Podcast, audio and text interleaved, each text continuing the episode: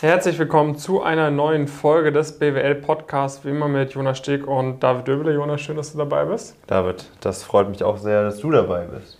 In der heutigen Folge wollen wir mal ein bisschen über unsere größten Fehler im Studium sprechen. Für die, die es nicht wissen, Jonas und ich, wir haben beide zufälligerweise ähm, das gleiche studiert, nämlich Wirtschaftswissenschaften an der Goethe-Universität, mhm. äh, haben uns dort tatsächlich auch kennengelernt im Studium. Mhm. Ähm, und äh, ja, wir haben, wir haben beide einige Fehler gemacht. Wir waren ja beide, sag ich mal, du eigentlich bis zum Ende vom Studium auf diesem Weg, den wir hier propagieren, ich am Anfang vom Studium.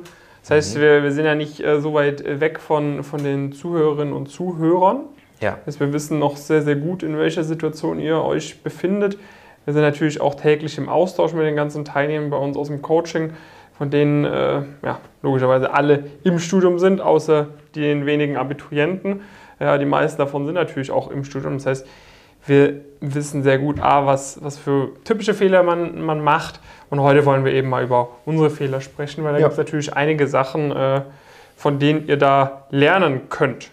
Jonas, was, wenn du jetzt mal überlegst, also ich hatte mir drei, vier verschiedene Fehler mhm. überlegt, äh, was was kommt dir am ehesten so in den Kopf, wenn du denkst, okay, was, was habe ich denn wirklich falsch gemacht in meiner Studienzeit? Also ich kenne natürlich deine Fehler, deswegen möchte ich jetzt nicht die gleichen sagen. Mhm. Deswegen mache ich das ganz, ganz geschickt und nehme andere. Mhm. Und zwar äh, wäre es, also zum einen glaube ich das Thema, generell Thema so äh, Karriereplanung, also dass man mhm. nicht so wirklich weiß, wo man sich überhaupt bewerben kann und dass man sehr, sehr viele unnötige Bewerbungen rausschickt und auch teilweise so selbst die Chance verbaut, ein Praktikum überhaupt zu bekommen, weil man halt sich einfach nicht bei Unternehmen bewirbt, wo man überhaupt eins bekommen kann. Mm, dann auf jeden Fall, ähm, ja, die Bewerbungsunterlagen waren auf jeden Fall am Anfang nicht gut. Ich glaube aber, das größere Thema wären nochmal so Interviewprozesse. Mhm. Insbesondere, äh, logischerweise am Anfang. Ne? Irgendwann äh, haben die dann deutlich besser funktioniert. Das wären eigentlich so die, die drei mhm. Themen. Ja, also bei mir, also abgesehen jetzt von dem Punkt, den du nanntest mit Karriereplanung, was eigentlich bei mir, glaube ich, mal noch schlechter war als bei dir, ähm, war, so, war so zumindest bei mir das Thema äh, A, äh, wie gehe ich ans Studium ran?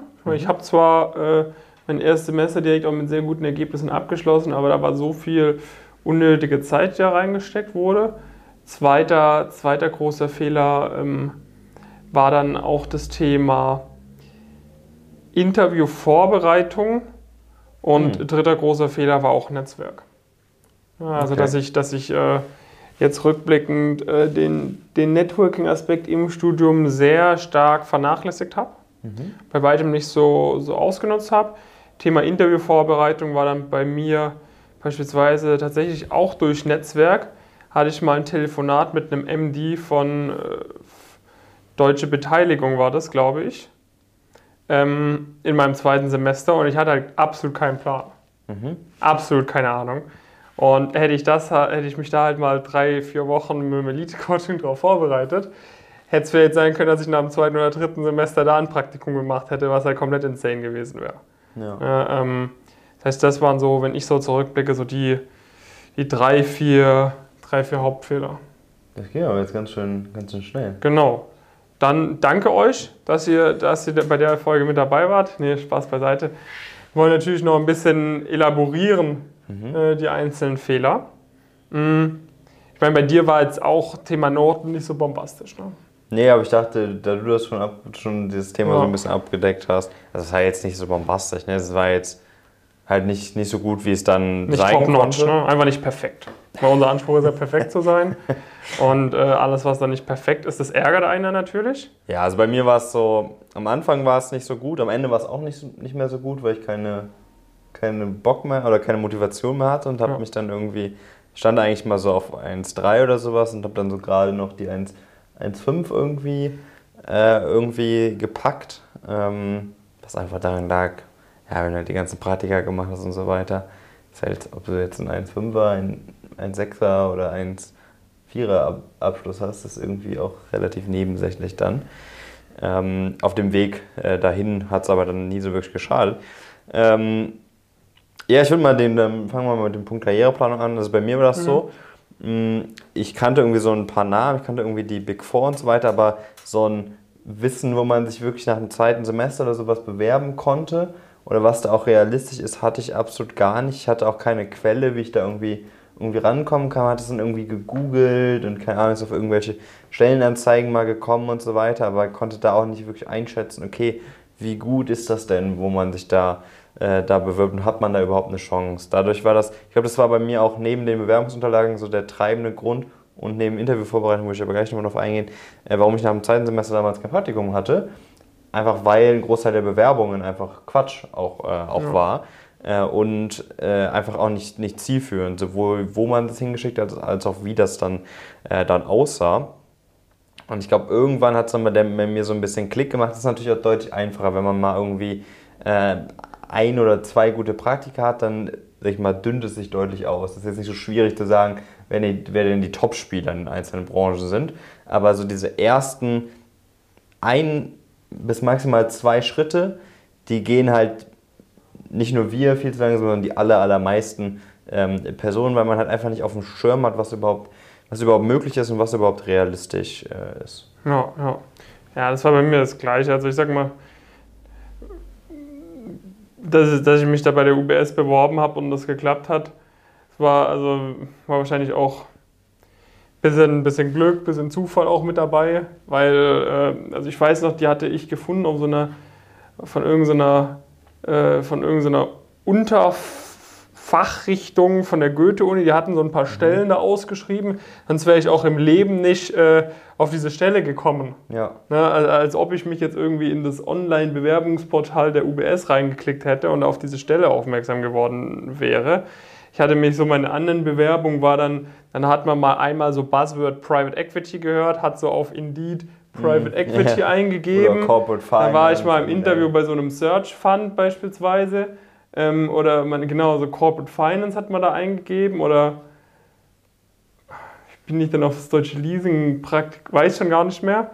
Das heißt, es waren also irgendwie das war so ein Zufall. Ja, Zufallsdinger irgendwie. Da hat man da irgendwo war dann die Stelle, also es war auch echt viel so, so PDFs, die halt irgendwo so an der Uni oder so dann so in mhm. irgendwelchen Listen da drin waren, die halt komplett random waren. Ja. So und, und das hast du dann halt so so irgendwie so, du warst dann halt so ein bisschen der Blinde, nee, der, der Einäugige unter den ganzen Blinden. Weil die mhm. ganzen anderen aus dem Studium hatten ja noch weniger Praktika irgendwie. Ja. Irgendwann war da halt so der Einäugige unter den ganzen Blinden und hat es damit dann halt irgendwie geschafft, da, also so, so habe ich mich zumindest als rückblickend gefühlt, weil ich halt so der Einäugige ja, unter den ganzen Blinden und also, hat es halt irgendwie geschafft. Aber so, also ich meine, das bei der UBS war schon ziemlich nice, aber so ein roter Faden war das jetzt auch nicht. Ne? Also war jetzt ja nicht straight, äh, straight Richtung äh, Investmentbanking oder sonst was. Und das hat mir halt zum Beispiel sehr gefehlt, dass ich jetzt halt nicht dieses Endziel irgendwo hatte. Ne? Ich habe halt so geschaut, okay, was ist jetzt so ein prestigeträchtiges Praktikum, aber es war jetzt nicht so, dass ich, dass ich äh, wusste, okay, ich möchte irgendwie nach dem Bachelor hier und hier einsteigen, ja. weil ich genau über diesen Berufsalltag Bescheid weiß, weil ich da schon mit x Leuten gesprochen habe, die da arbeiten. Mhm. Und die haben mir gesagt, du machst erst das, du machst dann das, du machst dann das. Ja. So was hatte ich halt nicht. Das hatte, hatten wir alle nicht. Ja, und dann, also deswegen haben wir ja auch zum Beispiel bei uns diese, diese Praktikerliste, wo man halt sagen muss, dass bei uns jede Person weiß halt zu jeder Zeit, wo sie steht und wo man sich halt auch als nächstes realistisch ja. bewerben kann. Und das führt halt dann dazu, dass halt viele Schritte halt, also die Schritte halt effizient auch, auch gestalten werden und dass man halt auf dem Weg halt nicht, nicht Zeit und auch ehrlicherweise sehr, sehr viel Frust, der dann auch dabei ist, wenn sowas halt dann nicht gut funktioniert, äh, dann ist das ja, sind wir, denke ich mal, alle, die das irgendwie ein bisschen schauen, auch einigermaßen irgendwie ehrgeizig und so weiter. Man kann das halt einfach am Anfang nicht, nicht wissen. Äh, und das ist halt so einer der, der Hauptpunkte, wo wir deswegen halt auch, auch aufgrund der eigenen Erfahrung ansetzen. Dann würde ich mal weitermachen mit der Interviewvorbereitung. Also ich hatte in meinem, ja, ich muss sagen, ich habe das auch nicht immer ideal gemacht. Ich hatte immer sehr wenig Interviews. Mhm. Rückblickend, also ich glaube, ich habe keine, nicht mal eine zweistellige Anzahl an Interviews geführt in meinem Leben. Ähm, da gab es vor allem eigentlich, ich würde sagen, zwei, wo ich mich ziemlich ärgere, äh, rückblickend, mhm. äh, dass, dass das nicht geklappt hat ähm, weil ich einfach keine Ahnung hatte, was, was mich so erwartet. Und ich hatte vielleicht dann auch so ein bisschen so diesen Gedankengang, ja gut, ich hatte ja jetzt noch nicht so viel im Studium und so weiter, äh, das und das wird schon nicht drankommen. Und okay, dann hat man vielleicht mal sich irgendwann irgendwie so ein Buch gekauft, weil man das mal da gelesen hat, aber das Buch auch nur so die Hälfte abgedeckt und man hat gemerkt, dass es halt nicht von Leuten geschrieben äh, war, die halt wirklich diese Prozesse durchlaufen sind und mit vielen Leuten gesprochen haben und so weiter. Und deswegen, also bei mir war es einmal bei einer Big Four im Evaluation, nach dem zweiten Semester war ich da im Interview. Hm. Es war ein sehr gutes Praktikum gewesen nach dem zweiten Semester. Hab aber, ja, ich wusste halt gar nicht, was mich irgendwie erwartet. Habe irgendwie vorher mich auf YouTube durch so ein paar Vorlesungen äh, geklickt und so weiter. Ähm, von, also da, da gibt es auch gar nicht mal so eine schlechte Vorlesung, aber das bringt halt nichts für so ein Interview, sich da, wie heißt der nochmal, Damodaran oder sowas heißt der, glaube ich, das ist so ein sehr bekannter Valuation-Prof. Aber das bringt ja nichts für die, für die Interviewvorbereitung. Und dementsprechend ahnungslos war ich da auch und habe es auch, äh, würde ich sagen, rückblickend sehr, sehr stark in den Sand gesetzt. Mhm. Und dann hatte ich praktisch, dann hat sich das so ein bisschen geändert. Ich hatte zumindest dieses Level von Interviews dann irgendwie gut hinbekommen, habe mir dann ein Praktikum gesichert und habe auch offensichtlich im Interview so sehr überzeugt, dass ich sogar eine Werkstättenstelle angeboten bekommen habe. Mhm. Ähm, damals bei der kleinen M&M Boutique. Und dann wurde ich aber wiederum eingeladen bei, bei äh, einer sehr guten Mid-Market Boutique. Mhm. Sehr großes Team in Frankfurt. Mhm. Wir machen jetzt kein Ratespiel, aber ist jetzt nicht so schwierig, darauf zu kommen. Und da war es dann so, dass ich halt eigentlich diese Grundlagen habe ich halt eigentlich beherrscht zu diesem Zeitpunkt. Also ich wusste ja, so ein paar grundlegende Sachen hatte ich vielleicht auch auswendig gelernt und so weiter. Aber es fehlt halt so komplett dieses, diese tiefere Ebene nochmal, auch so ein bisschen dieses, dieses Verständnis und auch dieses Verständnis, was halt überhaupt dann gefordert wird. Also mir war halt gar nicht, also man, bei mir war es immer so, ich habe eine Interviewstufe erstmal nicht hinbekommen, dann habe ich die hinbekommen und auch sehr gut hinbekommen. Mhm. Dann habe ich die, die, nächste wieder nicht hinbekommen. Mhm. Und dann hat das zum Glück bei den Beratungen ein bisschen besser funktioniert, weil ich diese Erfahrung dann auch äh, gemacht habe und habe da halt wie ein Irrer eigentlich mich darauf vorbereitet, weil ich keine Lust mehr hatte auf, auf so ein Erlebnis äh, ähm, da. Aber nichtsdestotrotz war das natürlich ja, einfach sehr starke, sehr große Chance, wo man einfach nicht wusste, wo, was ist eigentlich der Anspruch an ein Interview, was erwartet einen da genau. Und das ist halt auch was, was äh, wir dann entsprechend stark versucht haben, irgendwie unseren Teilnehmern mit auf den Weg zu geben, sehr genau irgendwie auch anzuzeigen, okay, das und das sind so die Interviewkategorien, das und das erwartet dich an verschiedenen Stellen. Da haben wir natürlich auch super viele Erfahrungsberichte dann zum Beispiel. Ja, ja. Genau, also das hätte mir auf jeden Fall sehr geholfen. Ja. Ähm, Thema, Thema Noten, äh, was mir da halt sehr geholfen hätte, wäre so ein bisschen mal diese, dieses Verständnis so für, die, für die Eigenverantwortung mhm. für, die, für die Planung, ne, dass, mir da, dass mir da auch jemand sagt, hey, die und die Vorlesungen sind relevant, die und die Vorlesungen sind nicht relevant. So und so kannst du deinen Fortschritt ganz genau über Semester tracken und das machst du jetzt mal zwei, drei Wochen. Dann sprechen wir einmal die Woche kurz miteinander, schauen, wie du da vorankommst. Ne? Dass ja. mir jemand sagt, okay, wenn du das und das nachmittags isst, dann geht es dir eher schlechter, dann geht es dir eher besser. Hier und hier solltest du irgendwie beim Koffeinkonsum und so weiter achten. Also, dass man mhm. da jemanden an der Seite hat, das hätte mir auch sehr viele äh, Dutzende Stunden auf jeden Fall gespart und hätte wahrscheinlich auch dafür gesorgt, mein zweites Semester verlief dann nicht mehr ganz so gut. Ich glaube, dann bin ich auch vom 1-0er-Schnitt runter irgendwie auf einen 1-2er-Schnitt oder so tatsächlich im zweiten Semester. Hätte halt auch dazu, dafür gesorgt, dass das auch nochmal deutlich besser verlaufen wäre, dass mir auch sonst keine Ausrutscher passiert wären, weil ich es halt immer genau hätte planen können. Also das ist halt wenn ich da zurück und auch hätte es mir halt geholfen, dass ich da im ersten Semester das ein bisschen entspannter hätte angehen können oder auch im zweiten Semester, weil das war schon eine ziemlich intensive Zeit. Ja. Und eigentlich will man ja so das erste Jahr im Studium auch ein bisschen sich ein bisschen ausprobieren oder so und dazu war, hatten wir irgendwie dann nicht ganz so viel Zeit leider. Ja, genau, man hat halt einfach eine, also man hat halt, wie man jetzt in eigentlich allen Aspekten irgendwie so mitbekommen hat, man hat halt super wenig Ahnung, was, was es braucht, um das zu erreichen. Man hat super mhm. wenig Ahnung, was es braucht, um in verschiedenen Schritten gute Leistungen äh, zu bringen. Und das führt zum einen zu nicht guten Ergebnissen und das führt aber zum anderen halt auch auf so einer emotionalen Ebene und so weiter halt zu relativ viel Stress, ziemlich viel Unsicherheit und halt ja wirklich auch ja, Verzweiflung ist ja auch ein bisschen übertrieben, aber so zwischendurch zu relativ großen Frustmomenten, wenn man dann halt diese, diese Absagen und so weiter bekommt, zum Beispiel aus Interviews oder entsprechende Klausurenergebnisse, wo man halt rückblickend sagen muss, ey, das ist so nicht notwendig ähm, gewesen. Ne? Und das ist ja auch einer der Gründe, warum wir immer versuchen, möglichst früh auch mit Personen zusammenzuarbeiten, weil halt dann dieser Start auch viel, viel einfacher ist, viel, viel entspannter auch in, in Studium. Man hat eine viel, viel höhere Gewissheit, was man da eigentlich macht und wo das auch hinführen soll und so weiter und so fort. Deswegen immer die Empfehlung auch nicht zögern, sondern möglichst früh sich auch auf jeden Fall bei uns zu bewerben. Ja, ja. Genau, und dann, was halt bei mir auch noch Punkt war, Thema, Thema Netzwerken. Mhm.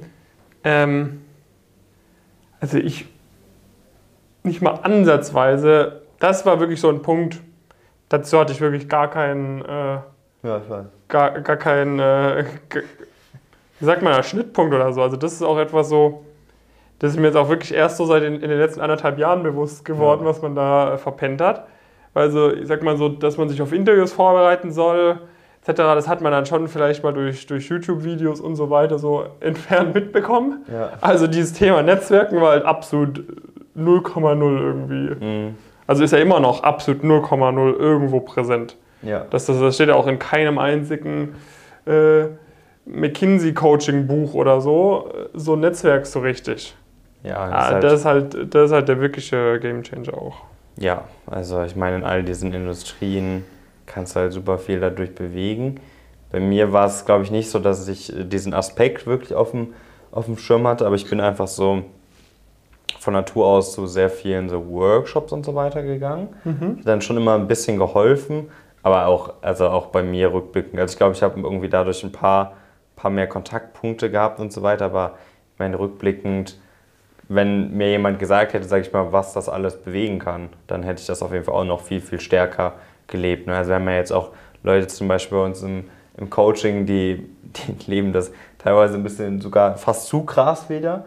Ähm, aber so, so ein Tool wie LinkedIn zum Beispiel kann man halt sehr, sehr krass für sich nutzen, wenn man zu Events geht und so weiter und das nicht nur als einmaligen Austauschen von LinkedIn-Kontaktanfragen und so weiter wahrnimmt, sondern wirklich auch als einen dauerhaften Beziehungsaufbau und so weiter, wo man halt auch einfach persönlich halt super, super viel mitnehmen kann, dann ist das halt so eine krass große Chance auf vielen Ebenen. Ne? Du kannst halt gewisse Schritte vermutlich schneller gehen, du hast aber auch so, du kannst halt immer halt super viel mitnehmen, wenn du mit, äh, mit Personen äh, dich, dich austauschen kannst. Ne? Ja. Also das sind wirklich sehr große sehr großer Hebel, ja. die eigentlich wirklich jeder von den Zuschauerinnen und Zuhörern äh, integrieren sollte und diese Fehler einfach nicht machen sollte. Ja, und ich meine, du kannst natürlich hingehen, wie wir, alle die Leute, bevor es Pumpkin gab, hingehen, deine eigenen Fehler machen. Vielleicht kommst du so weit, vielleicht halt auch nicht. Wahrscheinlich ja eher nicht. Ne? Wir sagen Aber, immer, wenn du Bock hast, die, die, das, das Holz nehmen und gegen den Kopf zu schlagen. Genau, kannst dann du machen. ist cool, kannst du auch machen. Beschwert sich per se auch erstmal keiner drüber, ist dein eigener Kopf. Aber es macht vermutlich nicht so viel. Genau. Tut halt weh. Genau, es gibt ja auch immer die Leute, die sagen, ja, ich muss erstmal selber äh, auf die Fresse fliegen so und erst dann, dann habe ich es gemerkt. Mach so, go ahead, aber es ist, halt, ist halt unnötig und du weißt ja, dass früher oder später der Punkt kommen wird, wo es dann nicht mehr klappt. Ähm, und es ist halt, äh, wie gesagt, ich, ich sage immer so ein bisschen die Analogie, wenn du irgendwie sagst, irgendwie du möchtest irgendwie hier 5 Kilo abnehmen oder so, da kannst du dich auch erstmal ausprobieren, solange du jetzt keine ja. komplett verrückten Sachen machst und deine Gesundheit komplett äh, schrottest. Mein Gott, dann, dann wiegst du halt erst zwei Jahre später 5 Kilo weniger, wenn, wenn du erst dann einsiehst, dass du alleine auf dem Holzweg bist. Ja. Aber wenn du jetzt halt bei uns zwei Jahre zu lange wartest, dann ist halt vorbei. Ne? Ist der Zug abgefahren, ist dann halt so, ne? Ja, musst, du dich halt, halt einfach mit anfreunden. Halt, ist halt auch viel näher. Also eigentlich kann, sollte man sich auch viel leichter erklären können. Ja, ein bisschen mehr finanzieller Vorteil hast du auch davon. Genau. Also dein Gewicht hat langfristig natürlich auch gewissen finanziellen Impact. Aber so, in welchem Aber Beruf du startest, äh, wird eher dein, dein Leben wahrscheinlich beeinflussen als die 5 Kilo mehr oder weniger. Ja. Gut, und wenn du da sagst, hey, ich habe keinen Bock, jeden Fehler selber zu machen, habe keinen Bock, meine Zeit zu verschwenden, mein Geld zu verschwenden. Ich bin's leid. Oder ich habe bisher noch keine Fehler gemacht, aber ich sehe ein, dass ich auch weiterhin keine Fehler machen sollte. Ja. Weil je höher du kommst, desto schwieriger wird es, desto mehr Fehler wirst du machen. Wenn du das verhindern möchtest, dass du diese Fehler machst, dann laden wir dich herzlich dazu ein, äh, wenn du unsere Ziele verfolgst. Wenn du auch vorhast, Karriere zu machen, wenn es wirklich wichtig ist.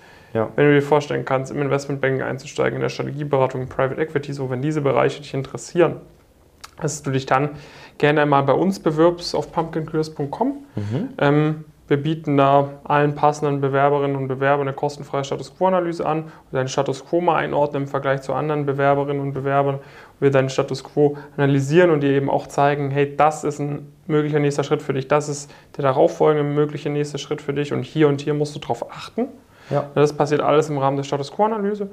Und am Ende von der Status Quo-Analyse, wenn wir da merken, du würdest auch gut zu uns ins Coaching passen für eine längerfristige Zusammenarbeit, du würdest auch davon profitieren, es würde sich für dich lohnen, dann präsentieren wir dir auch mal als Coaching, stellen dir das genauer vor, sodass du dann am Ende da sagen kannst, ob du das, ob du es cool findest, ob du auch den Mehrwert siehst oder nicht.